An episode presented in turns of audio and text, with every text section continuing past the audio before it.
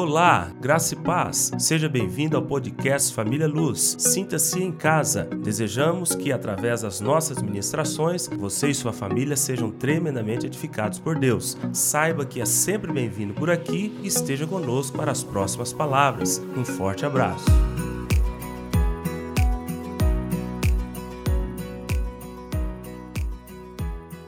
Bom dia a todos, você que nos visita. Seja muito bem-vindo ao culto desta manhã, um culto especial. Abra sua Bíblia na carta de Paulo aos Filipenses, ok? Deixa aí que daqui a pouco nós vamos ler um trecho dessa carta.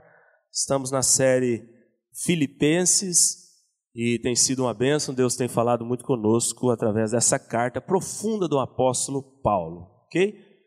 É, abra lá e nós vamos caminhando aqui juntos nessa reflexão. O tema de hoje é, vivendo sem medo do futuro. Anote aí, guarde aí no seu coração esse tema muito importante. Eu tenho certeza que Deus vai falar com você. Orei muito por isso e eu sou simplesmente um vaso aqui. A palavra de Deus vai passar por mim e alcançar o teu coração em nome de Jesus, ok? Então, se você estiver aqui de, de coração aberto, eu tenho certeza que Deus vai falar com você nesta manhã. Então, o tema hoje, vivendo sem medo do futuro ou sem medo da morte. Tem um momento da palavra que nós vamos tocar nessa questão da morte, questão muito delicada para muitos. Muitos nem gostam de falar sobre o assunto, mas a Bíblia nos traz ensinamentos a respeito de como entender a morte, como lidar com esse assunto morte, ok? Mas o tema é vivendo sem medo do futuro. Na última palavra, o pastor Paulo mostrou é, para nós de maneira muito muito eficiente, a grande disposição do apóstolo Paulo. Grande e para mim única disposição daquele homem de trabalhar em função do progresso do evangelho, da palavra, da verdade. O apóstolo Paulo viveu para isso. O apóstolo Paulo não, não, não deixou aquela declaração famosa que está registrada, inclusive, aqui em Filipenses para nós, à toa, não quando ele diz assim, ó, para mim o viver é Cristo. Isso é, traduz um sentimento interior daquele homem de servir a Deus de maneira intensa, totalmente dedicado, totalmente consagrado ao Senhor e ao progresso do Evangelho, da palavra. O desejo do apóstolo Paulo era um só, irmãos: resgatar pessoas do inferno, tirar pessoas do engano, tirar pessoas da morte assim como ele tinha sido transformado por Deus, tinha tido um encontro poderoso e tremendo com Deus, está registrado lá no livro de Atos, capítulo 9. Ele queria passar isso para todos aqueles com os quais ele tinha contato. Então o apóstolo Paulo viveu em função dessa missão. Lá em Atos 20, 24, ele faz uma declaração linda, sou fã desse versículo. Ele diz assim: ó, porém em nada considero a vida preciosa, prazerosa, valiosa, interessante, se eu não cumprir o chamado de Deus para a minha vida, que é de anunciar a verdade, anunciar o Evangelho, alcançar vidas. Ele, ele chega a falar isso. Será que eu e você temos condições de declarar isso também? Já parou para pensar nisso? Olha o que esse homem disse: a vida para mim não presta, a vida para mim não tem valor nenhum se, se eu não cumprir o chamado de Deus para minha vida. O apóstolo Paulo não era um super-homem, não era um homem diferente de nós. É como o pastor Brito diz muito aqui, era um comedor de arroz e feijão como eu, como você. Né? E ele simplesmente desejou um dia se entregar nas mãos de Deus, e Deus cumpriu é, essa missão maravilhosa, nobre, através da vida deste homem. Ok? É, apóstolo Paulo, ao escrever essa carta aos Filipenses, já falamos aqui, estamos frisando muito, ele estava preso, ele estava numa situação de angústia, aflição, é, tristeza. O homem estava preso e ele, apesar disso, escreve essa carta com muita alegria, felicidade, com muita, com muita intencionalidade. E interessante, a própria mensagem da carta passa essa ideia de alegria, felicidade. O ponto central, a ideia central, a tônica da carta de Paulo aos Filipenses é a alegria. Então, irmãos, como nós temos aprendido nessa série é chamada série Filipenses, com este homem que um dia decidiu entregar a sua vida para Jesus e viver somente para Ele, inteiramente consagrado ao Senhor. O pastor Paulo trouxe essa mensagem para nós domingo passado, muito tremenda. Só estou fazendo aqui uma, um breve retrospecto para a gente fazer um gancho com a palavra de hoje, ok? É, a partir de a palavra de hoje nós vamos pegar a partir do verso 19. Você que já abriu aí, capítulo 1, é, nós vamos pegar do verso 19 e vamos até o 30. Deixa eu ver, é isso. É. Do verso 19 ao 30. Só que eu não vou ler agora toda essa porção aqui, porque eu dividi ela em três blocos. Eu vou primeiro falar do verso 19, verso 20, depois do 21 ao 26 e depois do 27 ao 30, fechando aqui a nossa porção da carta que será trabalhada hoje, ok? Então, em primeiro lugar, verso 19 e verso 20 somente, ok? Leia comigo aí, acompanha comigo aí. Quem abriu, diga amém. Porque estou certo de que isto mesmo, pela vossa súplica e pela provisão do Espírito de Jesus Cristo, me redundará, me resultará em libertação. Segundo a minha ardente expectativa e esperança, de que em nada serei envergonhado. Antes, com toda a ousadia, como sempre também agora, será Cristo engrandecido no meu corpo, quer pela vida, quer pela morte. Então, como eu disse, a nossa temática hoje é vivendo sem medo do futuro. Quero começar fazendo algumas perguntas. Quem nunca, quem nunca se preocupou com o futuro, levante as mãos. Quem nunca se preocupou com o dia de amanhã, levante as mãos. Quem nunca fez perguntas do tipo assim: Meu Deus, o que será de mim daqui 10 anos? O que será de mim daqui 15, 20 anos? Quem nunca fez perguntas do tipo assim: Meu Deus, como eu vou morrer? Como será o fim da minha vida? Como esse dilema terminará? Como serão os meus filhos? Os que ainda não casaram, muitas vezes se perguntam assim: com quem eu vou me casar?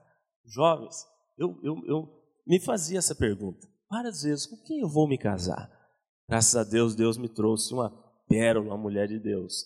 Mas, irmãos, todos nós temos, de certa forma, essa preocupação com o dia de amanhã, com o futuro. O que vai acontecer logo ali, o que vai acontecer quando acabar esse culto, o que vai acontecer é, naquela situação, na outra circunstância, nós temos isso, essa preocupação. Não foi à toa que Jesus, lá no Evangelho de Mateus, no capítulo 6, no Sermão do Monte, ele chamou os discípulos no canto e separou um tempo só para tratar desse assunto com eles, sobre ansiedade. Jesus chamou eles e começou dizendo: Não andeis ansiosos de coisa alguma. Jesus começa a ensiná-los: Por que vocês estão preocupados com o que comer, com o que beber, com o que vestir? Eu sou o Senhor de todas as coisas, estou com vocês, estou andando com vocês, vocês estão comigo. Por que estão aflitos? Porque eles estavam passando por isso. E eu, como eu estou dizendo, nós somos assim. Nós temos muita facilidade de nos preocupar com o dia de amanhã, com aquilo que não aconteceu. Aliás, a palavra preocupação, estava olhando o significado dela, é você se preocupar, ou seja, ocupar antecipadamente com aquilo que não aconteceu ainda. Os preocupados são aqueles que trazem o problema que ainda não aconteceu para agora, para agora. Sofre à toa, sofre de graça. Aí chega no momento, Jesus fala para eles assim: ó, Busquem primeiro o reino de Deus e a sua justiça, e todas as outras coisas vos serão acrescentadas. O que Jesus estava dizendo para eles de maneira resumida? Anda comigo, cola em mim, usando a linguagem dos jovens. O resto é sucesso, o resto vai acontecer. Anda comigo, confia em mim, descansa em mim. O futuro está nas minhas mãos. É isso que Jesus estava dizendo para ele de maneira resumida aqui, estou parafraseando aquilo que ele disse lá em Mateus. Depois você pode olhar na sua casa esse trecho do, do Sermão do Monte lá. Mas todos nós temos isso, passamos por isso. Estamos vivendo é, Se algum tempo atrás já a ansiedade era o mal do século, imagine agora, né? Ia falar que estamos vivendo isso. Não, mas isso já foi constatado há muito tempo. A ansiedade, a depressão, a preocupação com o futuro, com o amanhã, já tem muito tempo que é o mal do século. Imagina hoje, nos dias de hoje, pós-pandemia, como as pessoas estão ansiosas, como as pessoas estão inquietas por dentro, como as pessoas estão preocupadas com o dia de amanhã, como as pessoas estão trazendo o problema de amanhã para o hoje. E isso tem tirado muitos do foco, isso tem tirado muitos do caminho que Jesus deseja que andemos nele. Bom, é, eu disse que de certa forma isso é até natural acontecer com todos nós. Mas sabe qual que é o problema? Se você não souber lidar com isso, se você não entender é, como isso acontece dentro de você, se você não tiver respostas bíblicas para essa questão da preocupação com o dia de amanhã, você corre o risco de sofrer isso aqui, ó. Ser alvo desses inimigos aqui, ó, medo, angústia, falta de paz interior, depressão e ansiedade. Então, a palavra de hoje é para nos orientar, através da vida do apóstolo Paulo e do estudo aqui nessa carta, é, a respeito de como lidar com isso. Porque não adianta correr, de uma maneira, de, em um momento ou outro da sua vida, você vai se deparar com esses inimigos. Mas se você tiver respostas bíblicas para esses sentimentos, você vai deslanchar e vai vencer o inimigo. Se você souber entender essa questão de maneira bíblica, você vai conseguir romper e alcançar a vitória. Então, o meu propósito com essa reflexão de hoje é, através do apóstolo Paulo, trazer esses ensinamentos para nós. O que, como que esse homem agiu? Como que esse homem se comportou, né, para lidar com essa questão da, da ansiedade? O apóstolo Paulo estava preso. E com certeza ele passou medo, ele ficou preocupado. Ele tinha dois resultados é, que podia acontecer: a absolvição ou a condenação. Ele sabia que ele podia ser livre da prisão, mas também ele sabia que ele podia cair na guilhotina do, do, do imperador de Roma. Então, o apóstolo Paulo, com certeza, estava preocupado, estava numa situação difícil, mas o, o, o homem escreveu uma carta alegre, feliz, e a, o tema central da carta é alegria e felicidade. Então nós temos que aprender com esse homem. Porque quem não passa circunstâncias difíceis? Quem não passa dilemas na vida? Quem não passa tribulações na vida? Quem em um momento ou outro da vida não é preso por alguma é, é, artimanha do diabo? Então, essa palavra de hoje, é, nós vamos aprender com o apóstolo Paulo como lidar com isso. Bom, nós lemos aqui já o verso 19, o verso 20 o que, que a gente pode tirar desses dois versículos aqui? Olha como essa carta é profunda, olha como o apóstolo Paulo nos ensina. Irmãos, o verso 19 ele já começa falando assim, ó, porque estou certo. Ele tinha certeza de que isto mesmo, o que esse, progresso do evangelho, o progresso da verdade, o anúncio da palavra de Deus por onde ele passava, né? Ele estava certo, ele tinha certeza que isso por causa da súplica, da oração dos filipenses. Paulo estava escrevendo, escrevendo para os filipenses, os discípulos dele, os irmãos na fé, de fé dele. Ele tinha certeza que a súplica desse povo e a provisão do Espírito de Jesus, que é o próprio Espírito Santo, lhe trariam um resultado. Qual resultado? A libertação da prisão. E isso de fato aconteceu. Ele foi liberto. Depois, em outra circunstância, ele foi preso novamente. Né? Ele passou por muitas é, é, tribulações, foi preso várias vezes, mas ele foi liberto aqui nesta, desta prisão aqui, continuou rompendo com a sua missão. Deus de fato atendeu o seu anseio e ele estava convicto de que a oração do povo de Deus, dos irmãos dele de fé e da instrução constante e eficiente do Espírito Santo dentro dele lhe resultaria em libertação.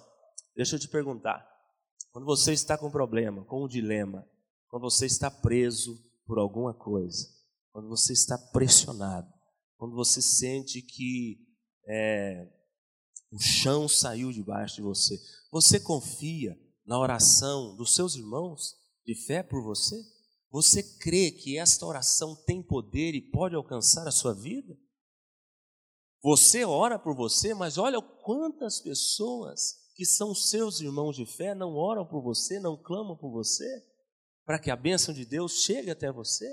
Você crê também que o Espírito Santo que habita dentro de nós e nos instrui em todo tempo, constantemente, a verdade, essa instrução, essa esse consolo, esse essa força do Espírito Santo nos fará, nos dará condições de passar por essas dificuldades, esperando a vitória. Você age assim, porque esse verso 19 mostra para a gente que Paulo estava certo disso. Ele começa o versículo falando: Eu estou certo, eu tenho certeza que a oração deste povo por mim e o Espírito Santo me consolando, me trazendo paz, esse negócio vai me fazer alcançar a bênção que no momento aqui era a libertação da prisão, e ele de fato alcançou. O que que ocupa os seus pensamentos quando você está preso? O que que ocupa a sua mente quando você está diante de uma situação que você não vê saída?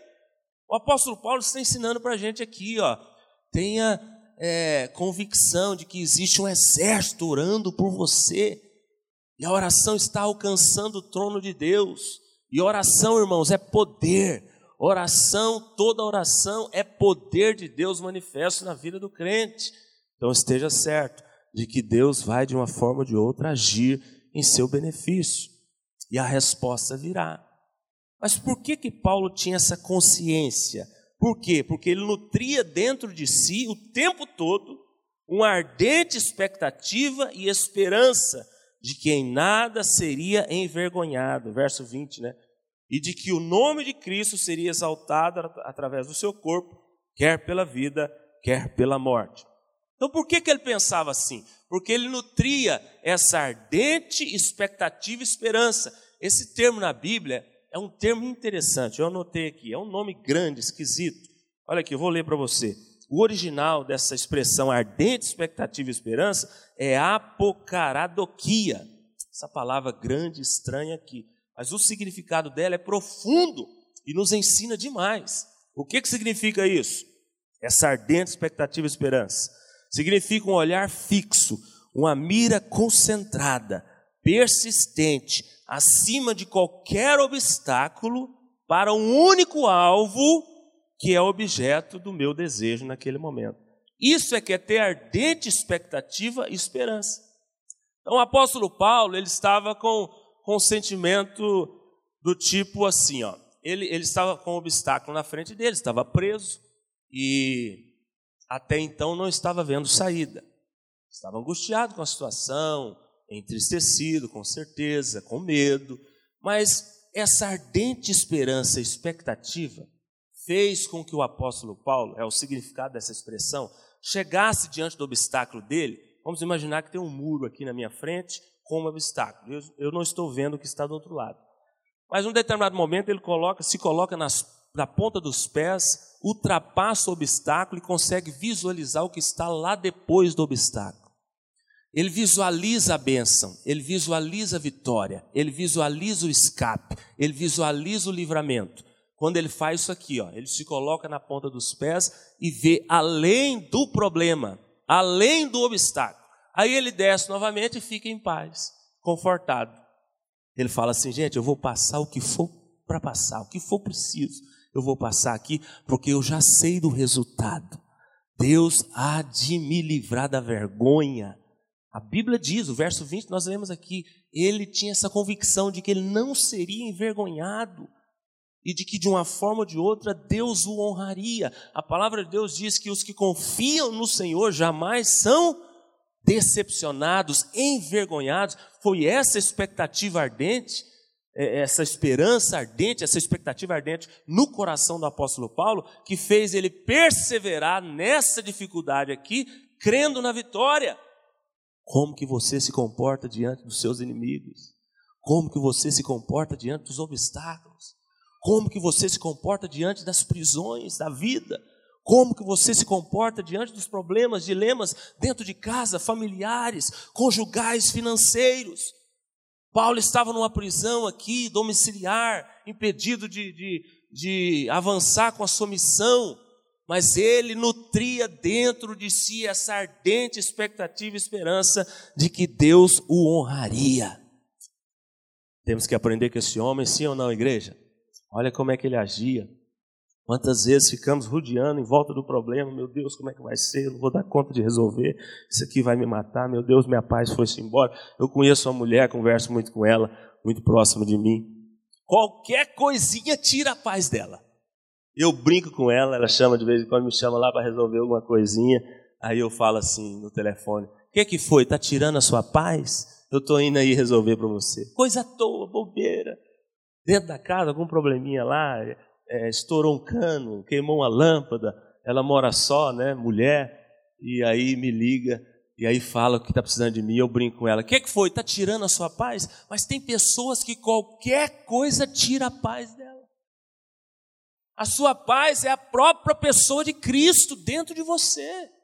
A sua paz é essa essa esperança, ardente expectativa e esperança sendo nutrida no seu coração em todo o tempo.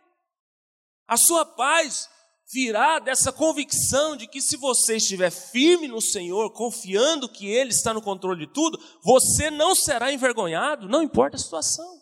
A sua paz é isso. A sua, a sua paz ela é ultra circunstancial, ela não depende das circunstâncias. Então, olha como nós aprendemos com esse grande homem de Deus, o apóstolo Paulo. Nesse verso 19 aqui, 20, eu resumi aqui, o que que Paulo é, nos ensina? Ele nos ensina que Deus, só Deus pode fazer isso, do mal ele tira o bem. Às vezes nós estamos diante do mal, do problema, e não estamos conseguindo ver o bem, a solução. Mas Deus, Ele é especialista em tirar o bem do mal. Às vezes você está passando por uma circunstância e você não está conseguindo ver saída.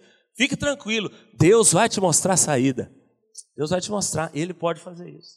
Deus é especialista em transformar situações desfavoráveis em situações favoráveis para nós, por nós. Deus pode fazer isso. Se nutrirmos essa ardente expectativa e esperança de que em nada seremos envergonhados se permanecermos nele. Amém? Quem está entendendo a mensagem, diga amém. Verso 21 ao 26, o segundo bloco aí da, dessa porção que a gente está estudando hoje. Portanto, para mim, o viver é Cristo, a partir do 21, e o morrer é lucro. Entretanto, se o viver na carne traz fruto para o meu trabalho, já não sei o que hei de escolher. Ora de um, de um e outro lado, estou constrangido, tendo o desejo de partir e estar com Cristo, que é incomparavelmente melhor. Mas por vossa causa é mais necessário permanecer na carne. E convencido disso, estou certo que ficarei e permanecerei com todos vós, para o vosso progresso e gozo da fé, a fim de que aumente quanto a mim o motivo de vos gloriardes em Cristo Jesus, pela minha presença de novo convosco. Então, do 21 ao 26, o que, que a gente aprende com o apóstolo Paulo é, no, no, que diz respeito a sabermos lidar com o futuro, não termos medo do futuro, que é o tema da reflexão de hoje. É, já viu, né? Eu falei isso aqui, vou repetir para a gente poder perceber essas convicções de Paulo aqui nesse trecho aqui. Irmãos, como nós temos facilidade diante dos dilemas da vida, dos questionamentos da vida, é, perder a paz, esse negócio inquietar a gente, o coração ficar é, turbado por dentro. Como nós temos facilidade de perder o chão com circunstâncias pequenas, bobas. Como nós temos facilidade de, de nos assustar com coisas pequenas e que Deus às vezes fica lá de cima ou de dentro de nós, né, porque Ele habita em nós, olhando para a gente e pensando assim: meu Deus, eu ensino tanto, eu mostro tanto, Ele tem tantas experiências comigo, mas olha para você ver, qualquer coisa te desconcerta Ele. Então nós somos assim. O apóstolo Paulo também estava com esse dilema interessante aqui. Ele estava, é, talvez, diante do, do dilema mais relevante, importante da existência humana, que envolve, envolve esses dois verbos é, interessantes, né? o viver e o morrer. O apóstolo Paulo estava diante desse dilema aqui, nesse, nesse momento, nesse trecho que a gente leu. Mas ele nos mostra algumas coisas que nos ensina a lidar com essa questão no futuro. Primeira coisa, Paulo tinha uma única, principal, primeira convicção. Qual que era essa convicção? De que o viver é Cristo. Paulo se, se firmava nessa convicção. Para ele, Paulo não tinha outra preocupação, não tinha outra intenção na vida dele a não ser glorificar o nome de Cristo em qualquer situação, em qualquer circunstância. Foi por isso que ele declarou: Para mim, o viver é Cristo. Feche seus olhos, levante as suas mãos por alguns instantes e declare isso comigo. Para mim, o viver é Cristo. Mais uma vez, feche os seus olhos para você se concentrar no que você está dizendo. Diga assim: para mim, o viver é Cristo Jesus. Às vezes não é tão difícil declarar, mas viver essa realidade é outros 500. De fato, o viver para você é Cristo. Preste atenção aqui. Você já viu as pessoas falando assim: não, eu vivo para minha família. Ah, eu vivo para o trabalho. Ah, eu vivo para ganhar dinheiro. Ah, eu vivo para curtir a vida. Irmãos, nós temos, nós ouvimos tanto isso das pessoas. Mas deveríamos ouvir isso aqui que o apóstolo Paulo declarou um dia. Para mim, o viver é Cristo. Quantas pessoas dentro da igreja, dentro da igreja, elas não vivem para Cristo. Elas fazem de Cristo é, é, um dispenseiro de bênçãos, a começar da salvação, que é a principal e a primeira. Eles estabelecem uma relação com Cristo utilitarista. De modo que, é, à medida que Ele vai me atendendo, à medida que Ele vai me dando as coisas, eu amo, eu o busco, eu o adoro. Não, o apóstolo Paulo não tinha isso. O cara estava preso, o cara estava privado de um tanto de coisa, o cara estava sofrendo, o cara estava é, é, correndo risco de morte. E ele faz essa declaração profunda: para mim, o viver é Cristo. O que que está em primeiro lugar aí dentro do seu coração? É Cristo. Ou é o seu trabalho, ou é o seu dinheiro, ou é a sua família, ou é o seu carro. O que que está em primeiro lugar aí no seu coração? Se você não entender que Cristo deve ser o primeiro lugar da sua vida, você não conseguirá se libertar deste problema do medo do amanhã.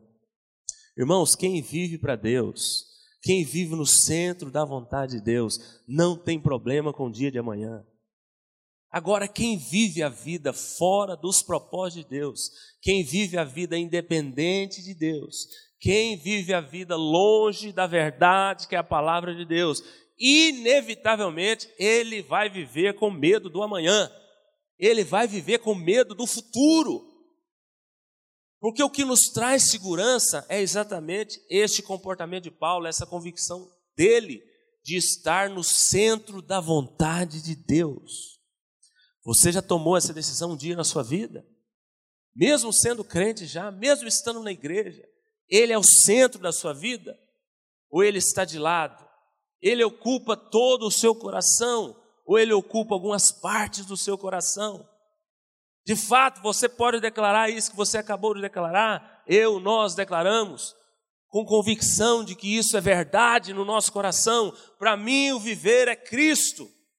De fato, nós podemos declarar isso em paz e sabermos que isso traduz um sentimento verdadeiro que está aqui dentro. Então, a primeira convicção que Paulo tinha, é, e nós aprendemos aqui nesse trecho aqui, é esta: de que para ele o viver é Cristo Jesus. Tudo que você faz, tudo que você faz, você pensa em Deus? Todas as relações que você estabelece, o seu dia a dia de vida, você pensa em Deus? As suas conquistas, você pensa em Deus? Os seus problemas, os seus dilemas, os desgastes que você tem dentro da igreja, de casa, família, trabalho, a sua maneira de resolver, de lidar com tudo isso, você pensa em Deus em primeiro lugar? Você fazendo essas perguntas, você vai ter condições de saber se de fato o seu viver é Cristo Jesus, ou se ele está só do seu lado aí, do lado, como um amigo, que quando você precisa dele, você chama ele. Mas Paulo mostra para nós que Cristo era o centro da vida dele. Outra convicção: Paulo tinha convicção de que sua vida, isso no verso 22 a gente vê isso, é, na carne, né, a sua vida aqui na terra, dava frutos, era frutífera e glorificava o nome de Cristo.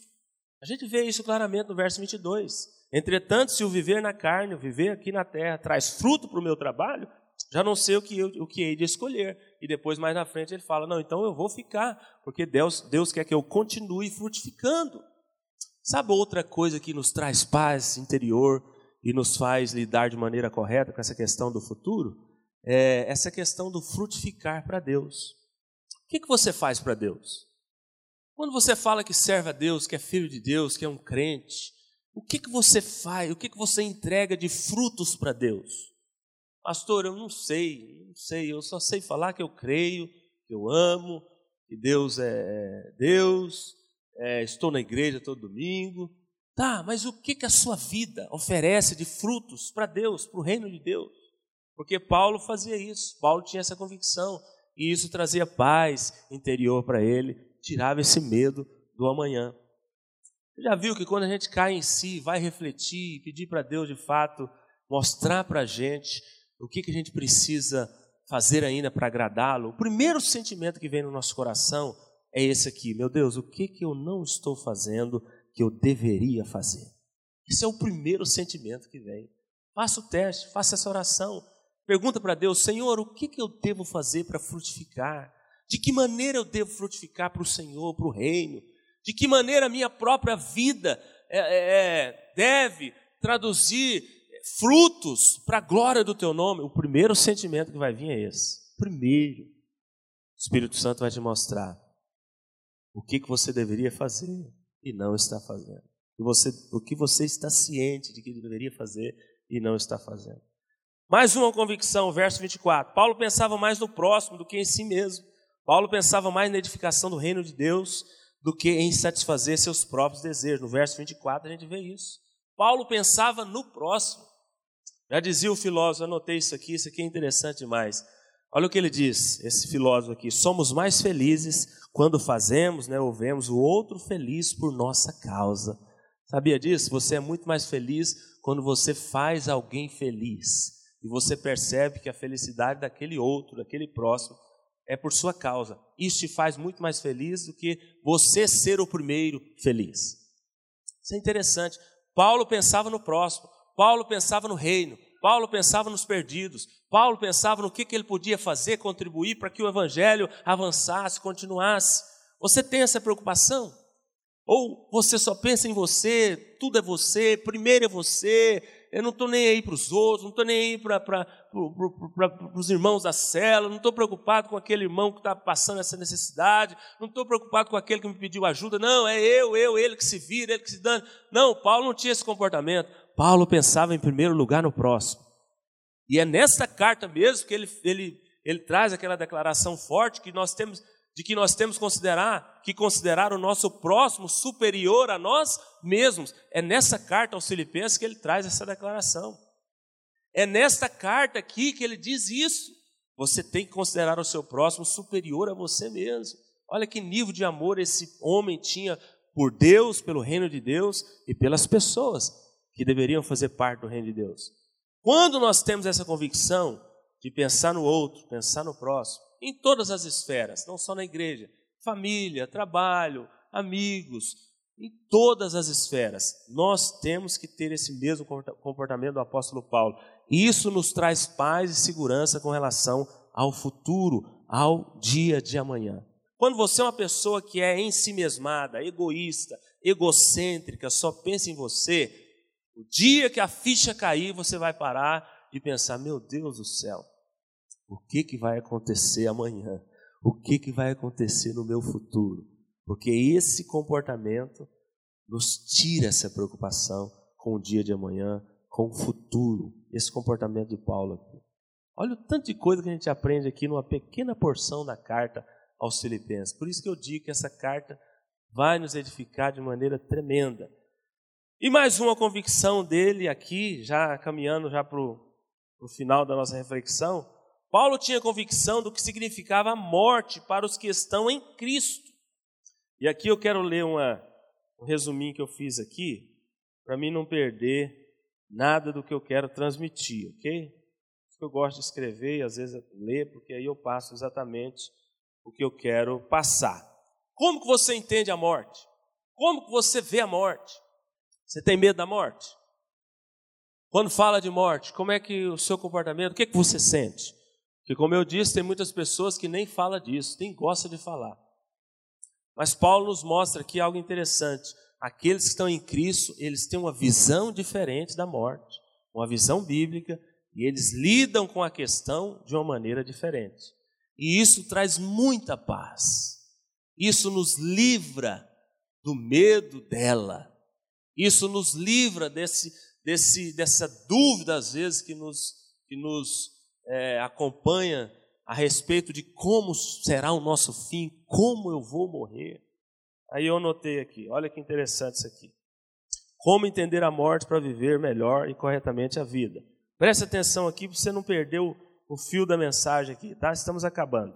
Você está preparado para a morte? Você tem certeza que estará com Jesus após a morte? Você não tem ideia do quanto isso te trará paz com relação ao futuro. Na verdade, não vamos falar somente sobre a morte, mas sim sobre o céu. Pois para o crente a morte não é o fim, mas sim o início de uma nova vida no céu, na glória. Muitas pessoas não gostam de falar sobre a morte, sobre o céu. Lamentavelmente, a igreja atual foi profundamente influenciada pela filosofia existencialista, humanista. O existencialismo, o humanismo, são filosofias que focalizam a existência humana somente, o ser humano, suas crises e experiências nesse mundo. Nos dias de hoje, quase não se ouve pregações sobre o céu, porque, é, porque o que interessa é a nossa vida aqui e agora. Entretanto, precisamos falar sobre a segunda vinda de Cristo, sobre a morte, sobre o céu, sobre o inferno, sobre a eternidade, são temas bíblicos. Por uma razão muito simples, todo o Novo Testamento foi escrito sob essa perspectiva escatológica. Não temos como fugir desses assuntos. Será que temos essa mesma ardente expectativa e esperança do apóstolo Paulo quando o assunto é morte? Naquela situação em que Paulo aguardava o seu julgamento em Roma, muitos perguntavam: o que será dele? Como acabará esse processo? Será que o grande apóstolo vai morrer? Afinal, todos nós aprendemos nos dias de uma enfermidade grave ou talvez diante de um processo judicial complicado que uma pergunta pode nos ocorrer incessantemente no coração e na mente: como tudo se acabará? O apóstolo responde: se eu for livre da prisão, minha expectativa e esperança não serão frustradas. Se eu morrer, minha expectativa e esperança também não serão frustradas afinal vou estar com Jesus. De qualquer maneira, eu sairei ganhando. Olha o jeito que ele pensava e que nós temos que pensar. Muitas vezes achamos equivocadamente que só temos esperança se Deus curar ou se Ele conceder o livramento desejado, atender nossos anseios. Mas e se Ele quiser, como soberano que é, fazer tudo diferente da nossa perspectiva? Continuaremos tendo esperança? Continuaremos firmes nele, nas Suas promessas? Se a nossa esperança em Cristo se limita apenas a esta vida, somos os mais infelizes de todos os homens, diz o apóstolo. Nunca se esqueça: venha o que vier, aconteça o que acontecer, o crente em Jesus sempre será mais do que vencedor. Quantos dizem amém? Martin Jones, um ilustre pregador inglês, galês, considerado o pastor mais influente do século XX, pouco antes de morrer, disse à sua família: Não orem mais por minha cura, não me detenham da glória, do que é muito melhor que tudo aqui. Olha a oração desse cara. Estava perto da morte, enfermo, virou para a família e falou: Não ora mais para mim, não. Eu não quero ser curado. Gente, eu estou diante da glória de Deus, eu estou perto, eu já estou vislumbrando o que me espera, eu quero ir para lá. Olha o sentimento desse homem, que interessante. Para Paulo, a vida nessa terra era um meio de servir a Cristo e a morte era um meio de estar com Cristo. Para o cristão, a morte se enquadra no lado positivo da contabilidade. Aconteça o que acontecer, em Cristo sempre estaremos ganhando, lucrando. O que é mais vantajoso, viver ou morrer? O senso comum diz viver é melhor, mas a Bíblia diz viver é maravilhoso em Cristo. Mas o morrer é melhor ainda, porque ao morrer estaremos com Ele, Cristo. Em outras palavras, o apóstolo dizia algo mais ou menos assim: Não sei o que eu prefiro, estar aqui nessa terra servindo a Cristo ou partir e estar com Cristo. Essa última opção é incomparavelmente melhor. Se atente para a palavra, incomparavelmente. É isso que a Bíblia diz sobre o outro lado, para os que estão em Cristo. Temos a tendência para ver a diferença entre a vida e a morte como a diferença entre o bem e o mal, o bom e o mal. Mas não era assim que o apóstolo via. Ele via a diferença como entre o bom e o melhor. Estar com Cristo é incomparavelmente melhor. Sabemos que se esta nossa tenda, nossa casa terrena, for destruída, temos um edifício da parte de Deus, uma casa eterna no céu, não feita por mãos humanas. Billy Graham dizia: Um dia você vai ouvir que Billy Graham morreu. Não acredite nisso. Naquele dia eu estarei mais vivo do que nunca. Olha o que ele diz. O que acontece com os crentes após a morte? A morte é o fim? É um sono? Não. Quando fechamos os nossos olhos aqui nessa terra, estaremos imediatamente com Jesus para todo o sempre. Só os crentes em Jesus é que têm essa certeza. Você tem essa certeza? O viver é Cristo, o morrer é a premiação do viver com Cristo. Por isso que Paulo diz que é lucro. Cristo é a razão da nossa vida? Varrem, Viersby diz: até que uma pessoa esteja preparada para morrer, ela não estará preparada para viver. Só está preparado para morrer quem encontrou a razão de viver. E qual é a nossa razão de viver? O Senhor Jesus Cristo. Olha como que o apóstolo Paulo via a morte. Como que você vê a morte? Como que você pensa sobre esse assunto? Tem muitas pessoas que têm medo da morte. Tem muitas pessoas que têm medo do futuro. Tem muitas pessoas que têm medo do amanhã, porque não têm certeza do seu destino após a morte. Tem muitas pessoas que não querem nem de longe falar nisso, porque a visão deles, segundo conforme a morte, é totalmente mundana, errada, maligna. O apóstolo Paulo, acabei de ler aqui, nos traz uma visão bíblica a respeito do assunto morte. E isso esse tipo de entendimento nos trará muita paz com relação ao futuro, com relação ao amanhã.